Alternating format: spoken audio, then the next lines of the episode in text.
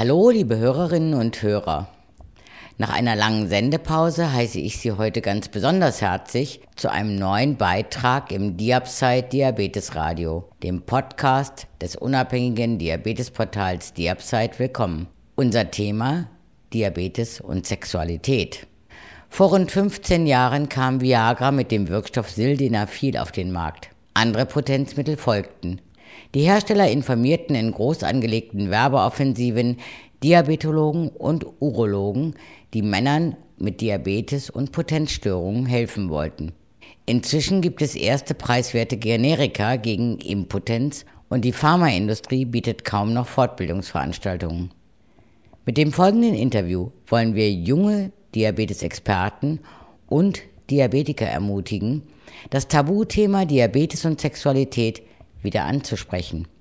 Mein Gast ist heute Dr. Alexander Risse, Internist, Gefäßexperte und Diabetologe mit philosophischem Hintergrund. Herr Dr. Risse, bekanntermaßen sind Sie ein sehr ungewöhnlicher Diabetologe, der auch noch Philosophie studiert hat. Und für viele Leute auch bekanntermaßen sind Sie ein absoluter Experte auf dem Gebiet des diabetischen Fußsyndroms, was den meisten erst seit der Herbsttagung 2013 der Deutschen Diabetesgesellschaft bekannt geworden ist, dass Sie auch ein Experte sind auf dem Gebiet Diabetes und Sexualität. Wie sind Sie dazu gekommen? Das ist ja ganz charakteristisch. Das äh, jetzt sozusagen erstaunen Sie ähm, über die, den Sachverhalt, ich sei Experte für sexuelle Probleme. Ich hab, wir haben äh, seinerzeit, als das Viagra auf den Markt kam und Cialis äh, auf den Markt kam, gestützt durch die Pharmaindustrie, weil sie eben die Präparate verkaufen wollten, flächendeckend Weiterbildungen gemacht über dieses Problem erektile Dysfunktion und dann eben auch über die damit zusammenhängenden Sexualprobleme. Unter anderem eben das auch eingebunden in die gesamte Frage von Sexualität. Das ist aber jetzt zehn Jahre oder ich weiß nicht wie lange her. Und seitdem die Pharmaindustrie sich nicht mehr um dieses Thema kümmert, macht es auch die, machen es die offiziellen Gesellschaften und natürlich die Universität schon mal gar nicht. Das heißt, das Ganze, diese ganzen Generationen, die nachgefolgt sind, haben das ganze Thema und eben mich als Referenten dann halt auch vergessen. Ich habe also heute sozusagen nur die alten Kamellen von damals erzählt und weil so lange dazwischen ist, haben sich alle verwundert, hoch, was da alles zustande kommt. Zudem bin ich auch eigentlich kein Spezialist für diese Sache, sondern habe Erfahrungen aus dieser Zeit mit Viagra. Einfach, da kommt jetzt das Philosophische dazu, dass ich halt die Leute gefragt habe, wie es mit der Sexualität steht. Zweitens keine Angst habe, mich über sexuelle Themen auch ganz dezidiert und dann eben ähm, auch äh, differenziert zu unterhalten. Und die Patienten eben haben eben ganz viel erzählt, weil sie gemerkt haben, da ist ein Arzt, der das nicht moralisierend sieht, der der Sache neutral gegenübersteht und dann auch empathisch das Problem angeht. So ist das Ganze gekommen. Dann sprechen wir doch das spezielle Problem mal ganz direkt an. Muss es denn immer am Diabetes liegen, wenn ein Mann als Mann nicht mehr so kann, wie er gerne möchte? Nein, das kann natürlich ganz viele Ursachen haben. Also auf der einen Seite jetzt im normalpsychologischen Bereich kann er ganz viel um die Ohren haben und hat eben sozusagen überhaupt gar keine Zeit, keine Freiräume, sich sexuell zu betätigen oder eben, was wir heute da gesehen haben von den Sexualtherapeuten Albrecht, solche Nähe oder solche Intimitäten überhaupt irgendwie herzustellen. Das wäre das Erste. Das Zweite, es gibt Paarkonstellationen, die einfach ungünstig sind und wo dann eben auch die Sexualität nicht mehr in der Lage ist, solche Konstellationen zu kitten oder zu harmonisieren. Und dann gibt es, das habe ich halt heute auch gezeigt, impotent machende Frauen, die, sich so benehmen, dass der Mann eine Erektionsstörung bekommt. Haben Sie dafür mal ein Beispiel?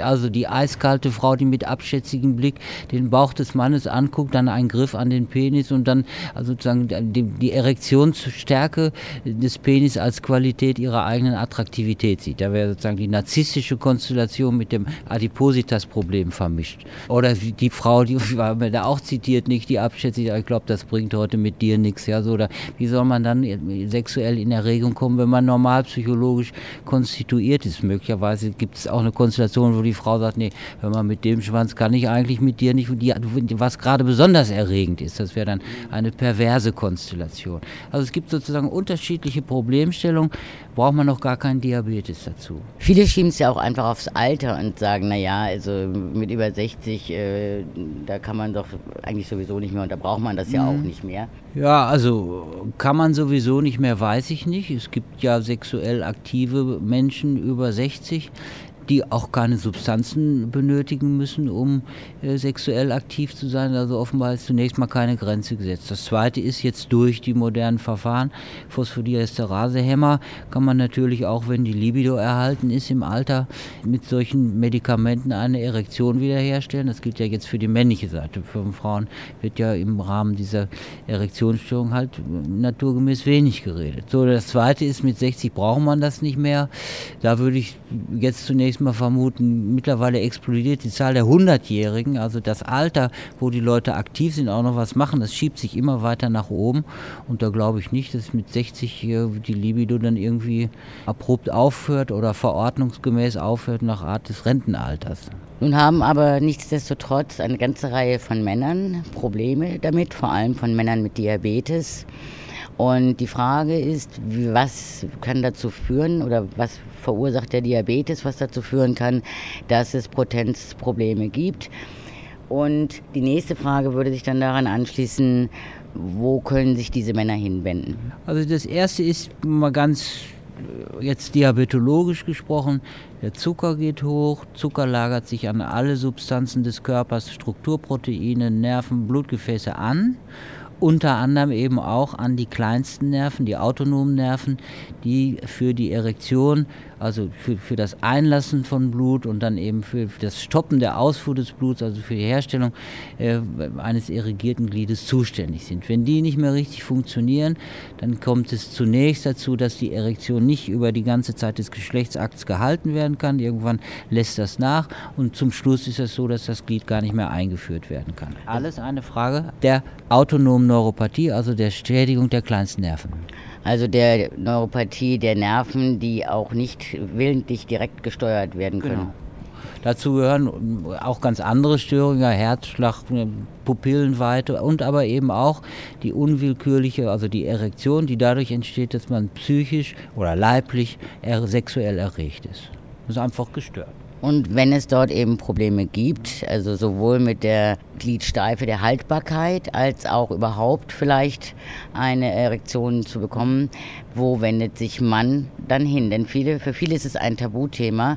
Die möchten es auch nur ungern ansprechen und wollen dann auch schon ziemlich sicher sein, dass sie ein offenes Ohr finden. Ja, zwei Aspekte. Das eine ist, also Patienten sprechen das an und merken an ihren Ärzten, dass sie auf dieses Thema nicht eingehen dann soll man eben sich einen anderen Arzt suchen. Das Zweite ist auch jetzt dadurch, dass eben von Pharmaseite keine Fortbildung mehr gemacht ist und die Lücke auch nicht geschlossen ist in der Ausbildung, sprechen es die Ärzte aktiv nicht an. Bei mir ist es so, also kommt jemand mit einem Fußsyndrom in die Sprechstunde, dann lege ich in der Anamneseerhebung vor, sagen Sie mal, eigentlich alle Patienten, die etwas am Fuß haben, eine Nervenstörung, haben auch Probleme mit der Erektion. Ist das bei Ihnen genauso?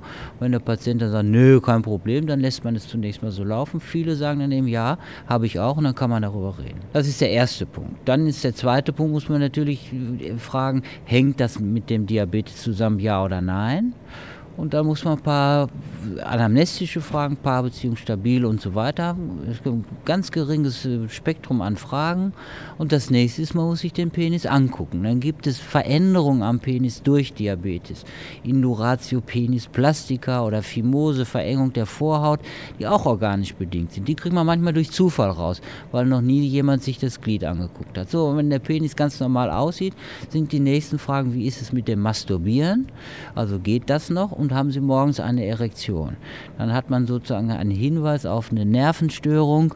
Dann wären diese beiden Probleme, wenn die Nervenstörung ausgeprägt ist, eben auch schon nicht mehr da. Bei psychischen Störungen wären beide, diese beiden Probleme eben bestünden die nicht. Das heißt, man kann sich relativ auf flachem Niveau auf dieses Terrain begeben und dann, nächste haben wir heute auch gehört, besteht ein, ein bestimmter Faktor an Angst überhaupt die Erektion nicht halten zu können. Alle diese Punkte, wenn die abgearbeitet sind, kann man probatorisch einen Versuch machen mit Cialis. Fertig. Dann gibt man das dem Patienten mit, gibt ihm bestimmte Hinweise noch, dass er es mehrere Tage probieren soll und so weiter. Wenn die Erektionsstörung dann behoben ist, hat man die Diagnose sozusagen im täglichen Gebrauch gestellt. Wenn diese, das einfache Set nicht erreicht ist, dann muss man zunächst mal zu einem Spezialisten gehen. Dann empfiehlt sich als erstes der Urologe, wenn er sich für Sexualmedizin interessiert und für Andrologie. Und der zusammen mit dem Diabetologen können dann gegebenenfalls, je nach Konstellation, sagen, hier handelt es sich möglicherweise um ein psychologisches, psychiatrisches, psychodynamisches Problem und dann muss der Sexualtherapeut dran. Sie haben es vorhin schon angesprochen, über Sexualitätsprobleme und Empfindungsstörungen bei Frauen wird wenig gesprochen. Gibt es dazu überhaupt Literatur? Ja, die ist aber jetzt für mich charakteristischerweise auch nicht so präsent. Es gibt auch kein Medikament, jetzt wo ich jetzt als Organarzt sagen würde, das müsste ich kennen, damit ich in ersten Schritten irgendwie helfen kann. Und das bezieht sich bei Frauen auch, also ganz jetzt äh, organisch haben wir jetzt die letzten Zeiten ja in jedem Journal gehabt, also fehlende Feuchtigkeit, Lubrifikation trotz äh, äh, sexueller Erregung. Das kann aber auch bei, während der Wechseljahre oder nach den Wechseljahren auftreten. Dafür gibt es Vaginalcremes. Das ist nicht diabetesspezifisch. Ob es überhaupt eine diabetesspezifische Störung gibt, jetzt rein organmedizinisch oder psychologisch, das weiß man nicht. Dafür gibt es keine standardisierte oder wie man heute sagt, keine Evidenz. Was jetzt vielleicht noch ganz wichtig ist für diejenigen, die noch nicht davon betroffen sind, aber Diabetes haben, haben Sie eine Empfehlung, was Sie präventiv tun können, damit Sie nicht irgendwann in die Situation kommen, dass Sie Schwierigkeiten mit der Sexualität bekommen? Also man würde zunächst, ja klar, Blutzucker soll irgendwie gut eingestellt sein, damit es nicht zu Glycierung kommt. Man soll bei der Anbahnung eines Geschlechtsaktes nicht zu viel Alkohol trinken. So.